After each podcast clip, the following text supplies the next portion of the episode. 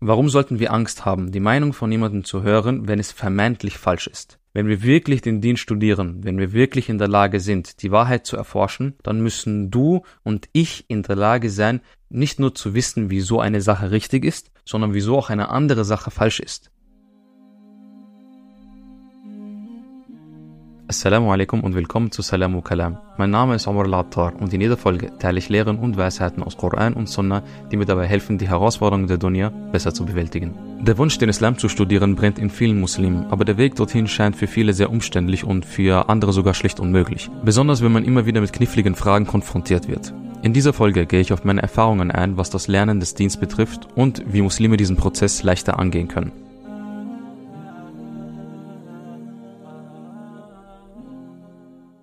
Ich kann mich noch gut an die erste theologische Diskussion erinnern, die ich je hatte. Ich denke, ich war um die acht oder neun in der dritten oder vierten Grundschule. Ich bin aus irgendeinem Grund mit meiner Sitznachbarin Michelle in eine Diskussion geraten und irgendwann meinte sie zu mir, hä? Du glaubst an Allah? Der ist doch schon längst gestorben. Und trotzig habe ich gemeint, Allah ist nicht gestorben. Allah kann nicht sterben. Das geht ja gar nicht. Und nach langem Hin und Her hat die Lehrerin den Streit beendet. Aber ich kann mich noch gut daran erinnern, weil die Diskussionen nie wirklich aufgehört haben. Mit Michelle, Gott sei Dank schon. Aber nicht wie es so schien mit der Welt. Es gab immer wieder Momente, wo Lehrer an meiner Schule abfällige Kommentare über den Islam verloren haben oder an Religionen allgemein. Deshalb, und ich bin mir nicht sicher, wie es anderen Muslimen geht, habe ich seit ich denken kann immer das Gefühl gehabt, mich rechtfertigen zu müssen, warum ich das glaube, was ich glaube. Wieso bist du Muslim? Wieso glaubst du an Allah? Warum feiert er Muhammad sallallahu alaihi wasallam so sehr? Wie kannst du keine Freundin haben? Bist du ein Terrorist? Okay, die letzte Frage hat mir nicht wirklich jemand direkt gestellt, aber unterschwellig über Medien und Politik definitiv. Aber dieses komplizierte Thema besprechen wir vielleicht in einer anderen Folge. Fakt ist, ich habe aus einem Bedürfnis heraus, äh, mich zu rechtfertigen, angefangen, immer wieder über den Islam gelernt, weil ich beweisen wollte, dass ich, meine Familie und meine Freunde und Muslime allgemein nicht von Haus aus schlechte Menschen oder Parasiten sind und dass wir sehr wohl Gutes für die Welt beitragen können. Und wie du dir denken kannst, ist das keine gesunde Art und Weise, über sich selbst nachzudenken. Und schon gar nicht ist es eine gesunde Art und Weise, den Islam zu studieren. Die Einstellung ist entscheidend. Wieso? Zum Beispiel, studiere ich den Dien aus einer Rechtfertigung heraus, sind die einzigen Themen, mit denen ich mich je befasse, jene, die Kritiker mir diktieren. Menschen, die oftmals im Vorhinein nie vorhatten oder haben, den Islam zu verstehen oder in ihm etwas anderes zu sehen als den Teufel schlechthin. Und es ist nur eine Frage der Zeit, bis du im Versuch, sie zu widerlegen, anfängst, diese Einstellung zu teilen. Weil das Einzige, worauf du dich konzentrierst, die vermeintlich kontroversen Aspekte des Islams sind. Aspekte, die man basierend auf einem bestimmten Weltbild sehr wohl als problematisch oder kontrovers sehen kann. Aber das passiert erst, wenn du akzeptierst, dass jene Vorstellung und jenes Weltbild das absolut korrekte ist. Vielleicht kennst du das von woanders. Wenn zum Beispiel Verwandte dich zum jährlichen Familientreffen über deine Lebensentscheidungen ausfragen und scheinbar nur die Punkte ansprechen, die für sie seltsam erscheinen diese für weniger kluge Schritte halten. Was fällt dir schließlich ein, mit 30 immer noch nicht geheiratet zu haben? Oder Gott bewahre, du bist Fotograf geworden statt Arzt. Niemand von uns, hoffentlich, würde versuchen, die Dinge, die wir tun, basierend auf ihr Weltbild heraus zu rechtfertigen. Es steht ihnen frei zu, deinen Weg zu kritisieren, ihn für dumm oder für was auch immer zu halten. Das war, ist und wird immer ihr Salat bleiben. Du schuldest ihnen aber keine Erklärung. Und du musst auch nicht dabei sein, wenn sie es tun. So ist es mit dem Studieren des Islams oder genau genommen eigentlich jedes Weltbild. Menschen machen sich ihr eigenes Bild vom Leben und entscheiden dann, welchem Pfad sie folgen. Weil die einzige Person, der man seine Loyalität schuldet im Anstreben nach der Wahrheit, ist man selbst. Ich betone diesen Punkt so sehr, weil es ein wichtiger Bestandteil der Ehrlichkeit ist, mit der man den Dienst studiert. Wenn wir den Koran lesen, dann sind du und ich Schüler, die wie verlorene Schafe Antworten zu diesem Leben suchen. Wir diktieren nicht Allah, wenn man jetzt wirklich an das Buch glaubt, dass es wirklich seine Worte sind, ob dies oder jenes von ihm gut gesagt ist oder nicht. Der Koran ist kein Buch, das sich vor uns rechtfertigen muss. Denn ob wir glauben oder nicht, ist völlig uns überlassen. Allah subhanahu wa ta'ala sagt, und wer ungläubig ist, wörtlich die Wahrheit begräbt, so ist Allah den Welten unbedürftig. Surah 3, Ayah 97. Es ist eine bescheidene Einstellung, die wir als Muslime und besonders als Schüler an den Tag legen müssen. Wir studieren den Islam, um unseren Schöpfer näher zu kommen und auch der Wahrheit. Und genauso wie Allah subhanahu wa ta'ala die Menschen dazu anhält, aus einer Erkenntnis heraus zu ihm zu kommen, müssen wir uns und anderen Menschen erlauben, dasselbe zu tun. Wie aufrichtig jemand dabei ist, das muss jeder selbst wissen. Und Allah wird dann über das Herz des Menschen entscheiden.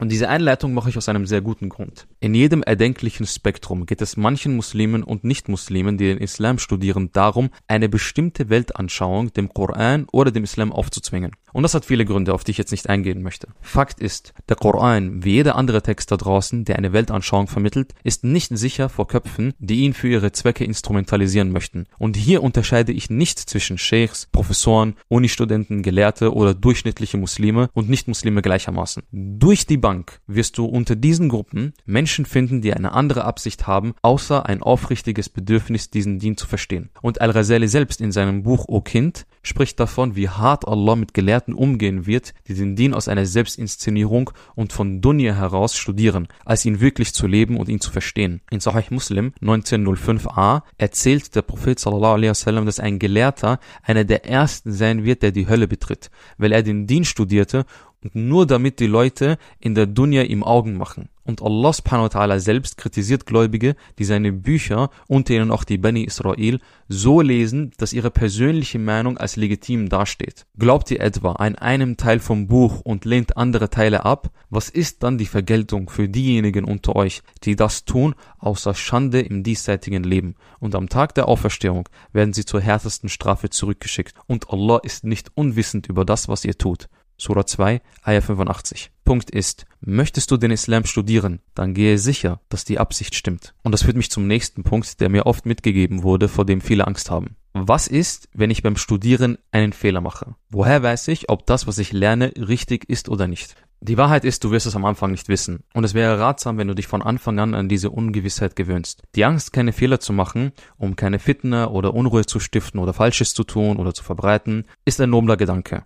Und es zeigt doch, dass die Absicht am richtigen Fleck ist. Aber kein Kind hat beim ersten Versuch gelernt zu gehen und kein Schüler des Islams hat den Koran zum ersten Mal auswendig gelernt und keine tausend Fehler bei der Aussprache gemacht. Es war, ist und wird immer ein Prozess sein, den Dien zu studieren. Es ist so, als ob du einen großen Wald erkundest. Zuerst ist alles einschüchternd, aber spazierst du in ihm oft genug, merkst du, wie du dich besser und besser orientieren kannst. Und mit dem Studium des Islams ist es nicht anders. Gelehrte sind nur Menschen, die länger als du in dem Wald verbracht haben, aber auch sie haben diese Baby-Steps gemacht. Das Tolle ist, dass aufrichtige Schüler des Diens dich niemals dafür anprangern werden, wenn du im Versuch, Allahs Dien zu verstehen, einen Fehler machst. Sie sind mehr als happy damit, dir zu erklären, wie Dinge tatsächlich sind und werden dich auch dazu ermutigen, den Wald selbst zu erkunden. Viel wichtiger dabei ist, dass Allah selbst es dir nie übel nehmen wird, eben weil deine Absichten von Anfang an die richtige war. Und das ist es, was wirklich zählt. Allah sagt, bemüht euch um Allah mit der ihm gebührenden Anstrengung. Er hat euch auserwählt und hat euch im Glauben keine Schwierigkeit auferlegt. Es ist die Religion eures Vaters Ibrahim. Allah hat euch als Muslime genannt und schon zuvor in früheren Schriften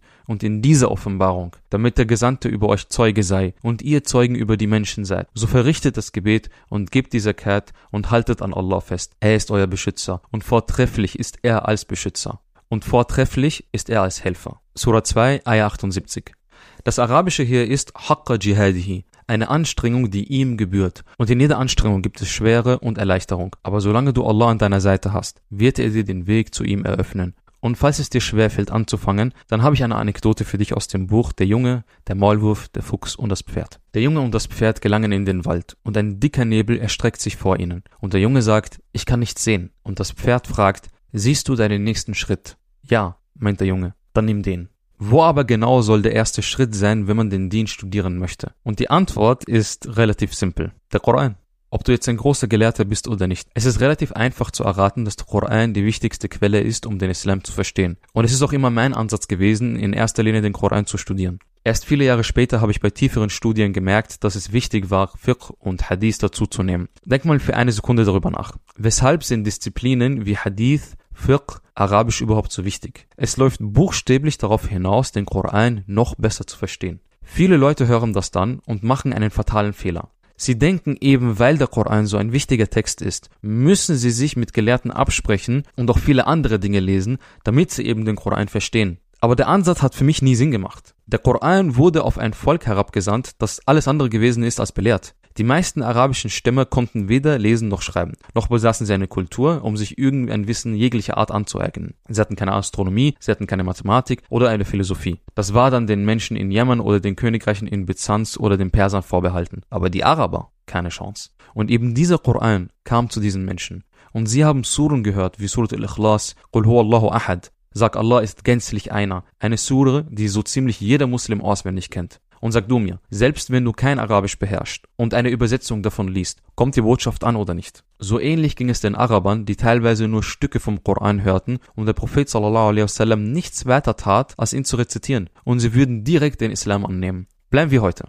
Wie viele Menschen haben durch das Leid der Palästinenser und ihre Geduld angefangen, von sich aus den Koran zu lesen? Wie viele von ihnen haben vielleicht nur eine ungefähre Übersetzung in die Finger gekriegt? Wie viele von ihnen haben dann am Ende den Islam akzeptiert? Es gibt einen Grund, wieso der Koran als das einzige Buch der Menschheitsgeschichte über Jahrhunderte hinweg immer auswendig gelernt wurde. Es ist ein Buch, das jedem Muslim, eigentlich sogar jedem Menschen völlig offen steht, weil es eine Botschaft an die Menschheit selbst ist, nicht an Gelehrte, nicht an Wissende, sondern an jedes Kind, jede Frau, jeden Mann, jeden Greis und jeden Jugendlichen da draußen. Es ist meiner Meinung nach sogar das Recht jedes Menschen da draußen, für sich die Zeilen des Korans zu lesen und die Botschaft des Islams direkt zu hören. Barrieren zwischen dem Buch Allahs aufzubauen, indem man behauptet, dass der Koran kompliziert ist, bedeutet es Allahs Worte zu widersprechen. Denn Allah sagt, und wir haben den Koran gewiss leicht gemacht zum Erinnern. Gibt es also jemanden, der sich erinnern wird? Surah 54, Ayah 17. Der Koran ist wie ein Ozean von Weisheiten und Rechtleitung. Manche von uns schaffen es nur, ihn von Weitem zu genießen.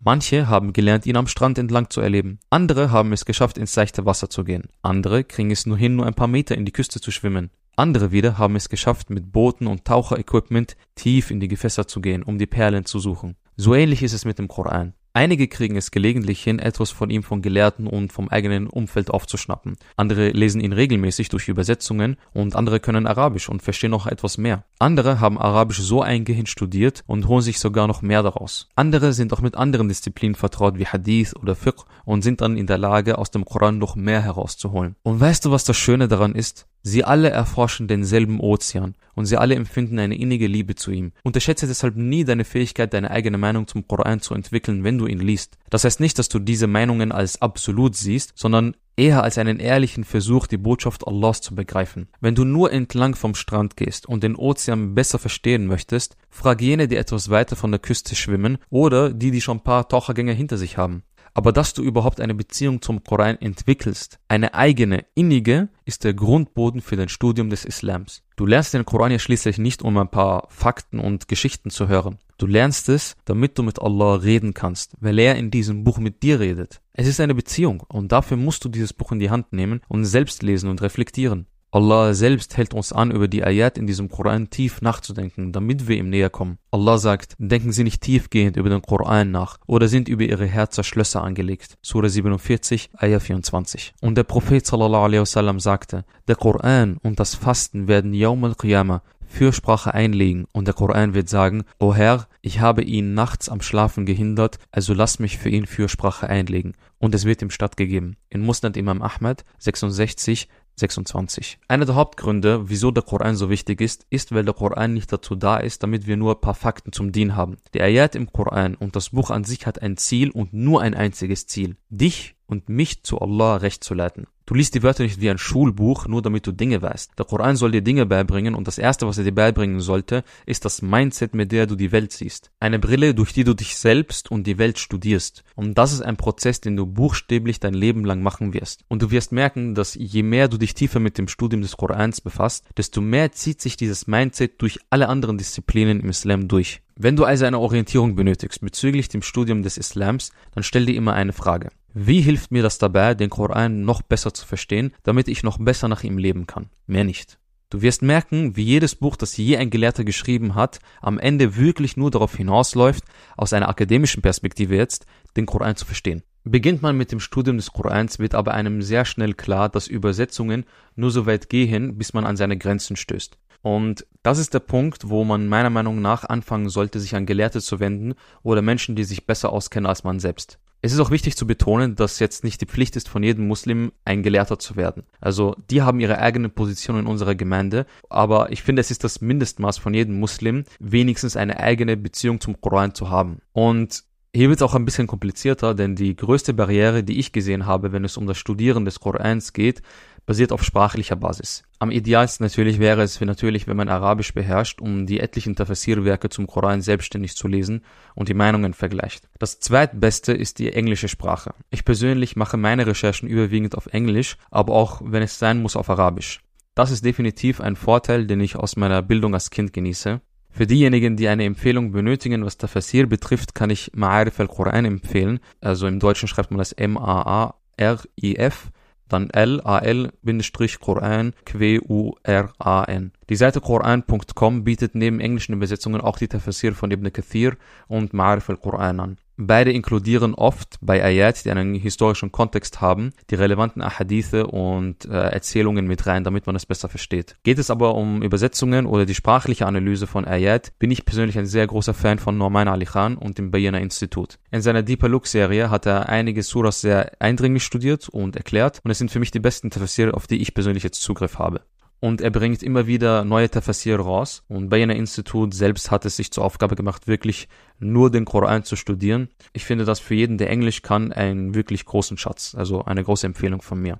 Wer kein Englisch kann, den kann ich leider nur schwer trösten, da man meiner Meinung nach mehr oder weniger dem Wissen ausgesetzt ist, das in der deutschen Literatur vorhanden ist. Es ist jetzt nicht wenig. Ich denke aber dennoch, sie sind genug, wenn man nach ihnen sucht. Die Herausforderung ist nur, dass der breite Zugang zu ihnen für so für Durchschnittsmuslime nicht so einfach ist. Aber jeder, der wirklich etwas lernen möchte über den Islam, wird online fündig. In jeder Sprache. Und das führt mich auch zu meinem nächsten Punkt. Das Lernen von Sprache. Und es wird Leuten nicht gefallen da draußen, aber es ist meiner Meinung nach die Wahrheit.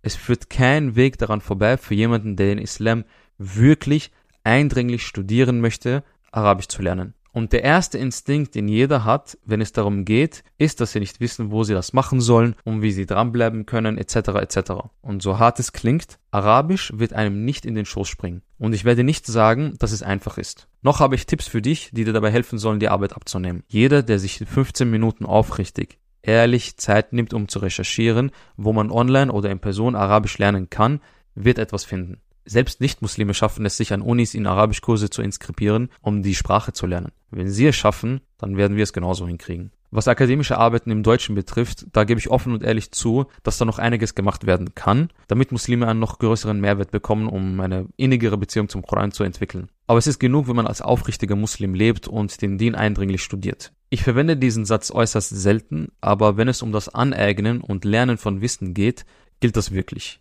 Wo ein Wille ist, da ist doch ein Weg. Und das führt mich zur häufigsten Herausforderung, die ich bekommen habe, wenn es um das Lernen des Dienstes geht. Woher weiß ich, welche Meinung besser oder schlechter ist und von wem man lernen sollte und von wem eher weniger? Und die Antwort ist, du kannst und sollst von jedem lernen. Viele würden meinen, das ist eine gefährliche Aussage, weil du kannst ja nicht von jemandem lernen, der etwas Falsches sagt. Aber das kannst du, indem du nachfragst, wieso die Meinung von jemandem falsch ist. Warum sollten wir Angst haben, die Meinung von jemandem zu hören, wenn es vermeintlich falsch ist? Wenn wir wirklich den Dienst studieren, wenn wir wirklich in der Lage sind, die Wahrheit zu erforschen, dann müssen du und ich in der Lage sein, nicht nur zu wissen, wieso eine Sache richtig ist, sondern wieso auch eine andere Sache falsch ist. Wenn wir weder das eine noch das andere können, dann brauchen wir uns überhaupt keine Sorgen machen, eine falsche Meinung zu hören. Weil die Recherche, um herauszufinden, wie viel da tatsächlich dran ist, wird dir vielleicht mehr beibringen, als direkt eine richtige Meinung zu hören. Deswegen habe ich am Anfang so lange diese Einstellung betont, mit der man den Islam lernt. Weil jemand, der im Vorhinein weiß, dass er oder sie sich auf einer Reise befindet, wird nicht eine Meinung hören und sie einfach blind akzeptieren. Ob es jetzt wirklich richtig ist oder nicht, spielt keine Rolle. Darauf folgt Recherche und in der Recherche lernst du und findest du heraus, wieso etwas richtig oder falsch ist. Und machst du das oft genug, fällt es dir immer leichter und leichter zu erkennen, ob an den Meinungen, die du hörst, wirklich etwas dran ist oder nicht. Welche Meinung eher dominanter und stärker ist und welche Meinung eher in der Minderheit entspricht und eher schwächer. Ich vermute, dass die Art und Weise, wie manche Meinungen kommuniziert werden heutzutage und insbesondere wie der Umgang von manchen Gelehrten, Sheikhs, Prediger oder Content Creator miteinander und teilweise sogar mit Zuschauern, diese dazu drängt, regelrechte Angst zu haben, wenn sie den Dien lernen. Die Schnelligkeit, wie jemand direkt als unwissend oder noch schlimmer als Käfer bezeichnet wird, besonders von anonymen Accounts in TikTok-Kommentaren, gibt den durchschnittlichen Muslim den Eindruck, dass Islam zu studieren wie ein Minenfeld ist. Aber es ist nur ein Minenfeld, wenn man Menschen ernster nimmt als Allah subhanahu wa ta'ala. Also selbst wenn ein Muslim aus Unwissen heraus etwas teilt, Sie haben eher ehrlich gedacht, dass das das Richtige ist, bis sie jemand höflich und kompetent darauf hinweist, dass es nicht so ist. Allah wird sie jetzt nicht dafür bestrafen, selbst wenn es negative Konsequenzen nach sich zieht. Der Prophet sallallahu alaihi wasallam sagt, die Taten sind anhand ihrer Absichten. Bukhari 54. Das heißt nicht, dass wir die Verbreitung von Unwissen und falschen Informationen auf die leichte Schulter nehmen. Das ist nicht der Punkt. Es geht darum, wie wir mit Menschen umgehen, die aus einer ehrlichen Absicht heraus den Dienst studieren und vielleicht eventuell etwas Falsches gehört haben. Und sie so an den Pranger zu stellen, ist meiner Meinung nach nicht richtig. Habe also keine Angst, Meinungen zu hören, die du vielleicht doch nicht gehört hast, solange du dir auch noch die Zeit nimmst, die Basics des Dienstes langsam aber sicher zu verstehen, die dir erklären können, wieso genau eine Meinung besser ist als die andere. Und aufrichtige Gelehrte werden auch in der Lage sein, die Pros und Kontras aufzuzählen und erklären, wieso sie ausgerechnet dieser Meinung folgen und der anderen nicht. Die einzige Vorsicht, die ich hier empfehlen würde, ist, dass man sich nicht in einen Strudel verfängt, in dem man ständig nach Meinungen für 100 Themen sucht. Es ist auch in Ordnung zu sagen, dass du dich im Moment mit diesem einen spezifischen Thema nicht befassen kannst und keine Antwort vorerst dafür findest, solange es deine Religion in deiner Praxis jetzt nicht wirklich behindert. Lernen tust du ein Leben lang. Du wirst genug Zeit haben, dich mit diesen Meinungen Schritt für Schritt zu befassen. Schließlich ist Islam keine Ansammlung von Meinungen, sondern eine Art und Weise zu leben. Und wer diesen Ansatz für naiv oder falsch hält, so sagt Allah selbst, dass das der Umgang ist, wenn selbst ein Fasiq, ein korrupter Mensch, mit einer Nachricht zu dir kommt. O die ihr glaubt, wenn euch ein Übeltäter eine Nachricht überbringt, überprüft sie, damit ihr die Menschen nicht unwissentlich schädigt und später bereut, was ihr getan habt. Surah 49, Ayah 6. Es gibt auch einen großen Unterschied zwischen normalen Muslimen unter Anführungszeichen,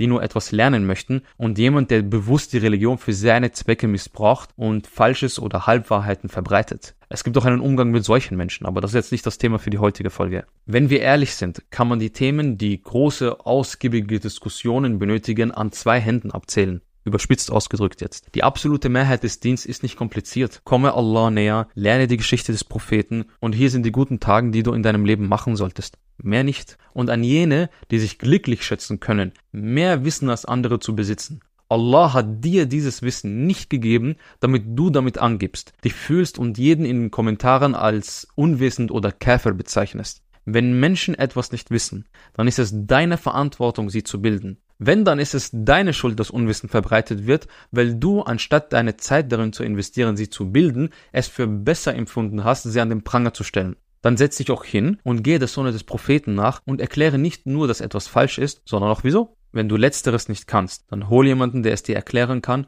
oder verweise die Person darauf, dass ihre Meinung eventuell nicht ganz richtig ist und sich dem Sheikh, dem Prediger oder den Gelehrten melden sollen. In jedem Fall zeige den Respekt und den Anstand, den der Prophet von uns erwartet. Der Prophet wasallam hat Muslime mit einer Dattelpalme verglichen. Sahih Muslim 2811a. Sie steht stramm und stark da. Ihre Blätter verunreinigen nicht die Umgebung und sie trägt regelmäßig Früchte. Und die Früchte, die sie trägt, die Datteln, sind süß und weich. Und das ist der Charakter des Muslims und für jene, die Wissen bekommen haben, trifft das noch um ein Vielfaches zu. Viele haben auch gefragt, wie man Wissen umsetzt, das man sich angeeignet hat. Auf Zwang Wissen umsetzen klingt relativ schwierig für mich. Wissen ist da, damit es zum richtigen Zeitpunkt angewendet werden kann. Wenn du etwas über die Opfergaben der Sahaba gelernt hast, dann wird dir ihre Geschichte erst für dich relevant sein, wenn du in einer Position bist, etwas zu opfern. Dann wird es dir nutzen. Dann kannst du das Wissen umsetzen. Andernfalls wird es dir im Gedächtnis inshallah bleiben und falls nicht, triff dich mit Freunden, die genauso wie du näher zu Allah kommen möchten und sich mit dir über den Islam austauschen wollen. So behältst du noch alles besser im Sinn.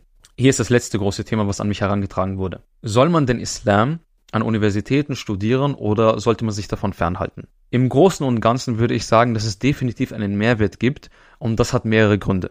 Zum einen, es wird, ob wir wollen oder nicht, Wissenschaft und Recherche zum Islam gemacht im Westen. Die Institute für Orientalistik, besonders im deutschen Sprachraum, sind weltbekannt und ob Muslime ein Teil davon sein möchten oder nicht, spielt für sie keine Rolle. Aber man muss sich dann bewusst sein, dass dann über uns und nicht mit uns gesprochen wird. Manche würden hier meinen, ist uns doch egal, solange wir an der Wahrheit festhalten, müssen wir uns jetzt auf niemanden einlassen, der die Religion verändert. Und ich wäre ein Lügner, wenn ich sagen würde, dass ich solche Absichten von Zeit zu Zeit nicht an Hochschulen wahrgenommen habe, wo man darauf bedacht ist, besonders eine äußerst kleine und schwächere Meinung innerhalb vom islamischen Denken verdächtig stark in den Vordergrund zu stellen obwohl es genug Gründe gibt, wieso sie eben eher als schwach eingestuft wird. Aber ich habe mich von solchen Momenten nie irritieren lassen, weil es immer Muslime gibt, die sehr wohl belesener sind als ihre Mitstudierenden und kritische Fragen stellen, um den Diskurs dann fair und wahrheitsgetreu zu halten. Deshalb empfand ich auch mein Theologiestudium als bereichernd, auch wenn es mir spirituell jetzt nicht wirklich etwas gegeben hat. Das ist auch wichtig zu erwähnen. Uni bedeutet, dass du akademisch arbeitest. Du lernst dort nichts, was deine Beziehung zum Dienst oder Allah subhanahu wa ta'ala sonderlich fördert. Du wirst lediglich über wissenschaftliche Aspekte innerhalb vom islamischen Denken aufgeklärt und lernst Arabisch. Mehr nicht. Für spirituelle Sachen bist du in einer Moschee oder bei einem Lehrer oder Sheikh besser aufgehoben.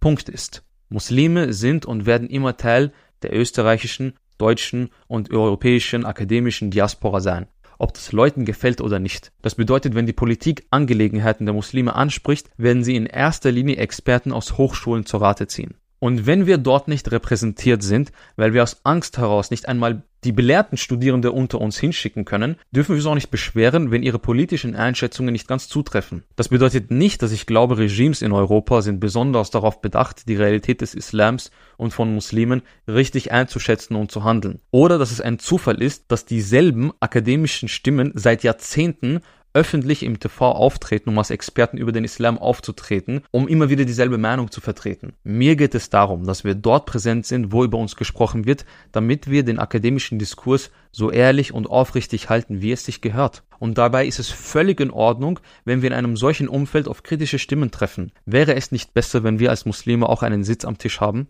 Sollten dann nicht da Muslime am präsentesten sein? Es spricht doch nichts dagegen, solche Studien an solchen Institutionen abzuschließen und dann den traditionellen Weg zu gehen und von Sheikhs oder anderen Hochschulen international zu lernen, wie bei Al-Azhar oder die Universität in Medina. Online ist mittlerweile sehr viel möglich. Du kannst beides machen. Im Gegenteil, so schlagen wir Brücken, die uns dabei helfen, Muslime hierzulande noch mehr zu helfen. Und wenn genug Muslime sich in dem Feld engagieren, bleibt doch die Wissenschaft zum Islam fair und so wie es auch der Realität entspricht. Was dann daraus wird, liegt in Allah subhanahu wa ta'alas Händen. Wichtig ist, dass wir nicht nichts tun und das islamische Denken öffentlich genauso pflegen, wie wir es im Privaten tun. Mein letzter Ratschlag ist, dass du oft an deine Grenzen stoßen wirst. Manchmal wird es vorkommen, dass du vor einer Frage stehst, zu der du schlichtweg keine Antwort hast. Es passiert. Du weißt noch nicht genug und manche Fragen brauchen nicht eine schnelle Antwort von einem Sheikh, sondern das Studium eines gesamten Fachs. Manchmal sogar hast du dir eine Frage gestellt, die sich buchstäblich noch niemand gestellt hat. Das sind die kniffligsten Fragen. Aber ich habe noch nie in meinem Leben eine Frage gehabt, zu der ich nicht mit Commitment und Tawakkul eine Antwort bekommen habe. Bei vielen Fragen, bei denen ich dachte, dass ich eine gute Antwort darauf gefunden habe, habe ich später meine Meinung geändert. Es passiert.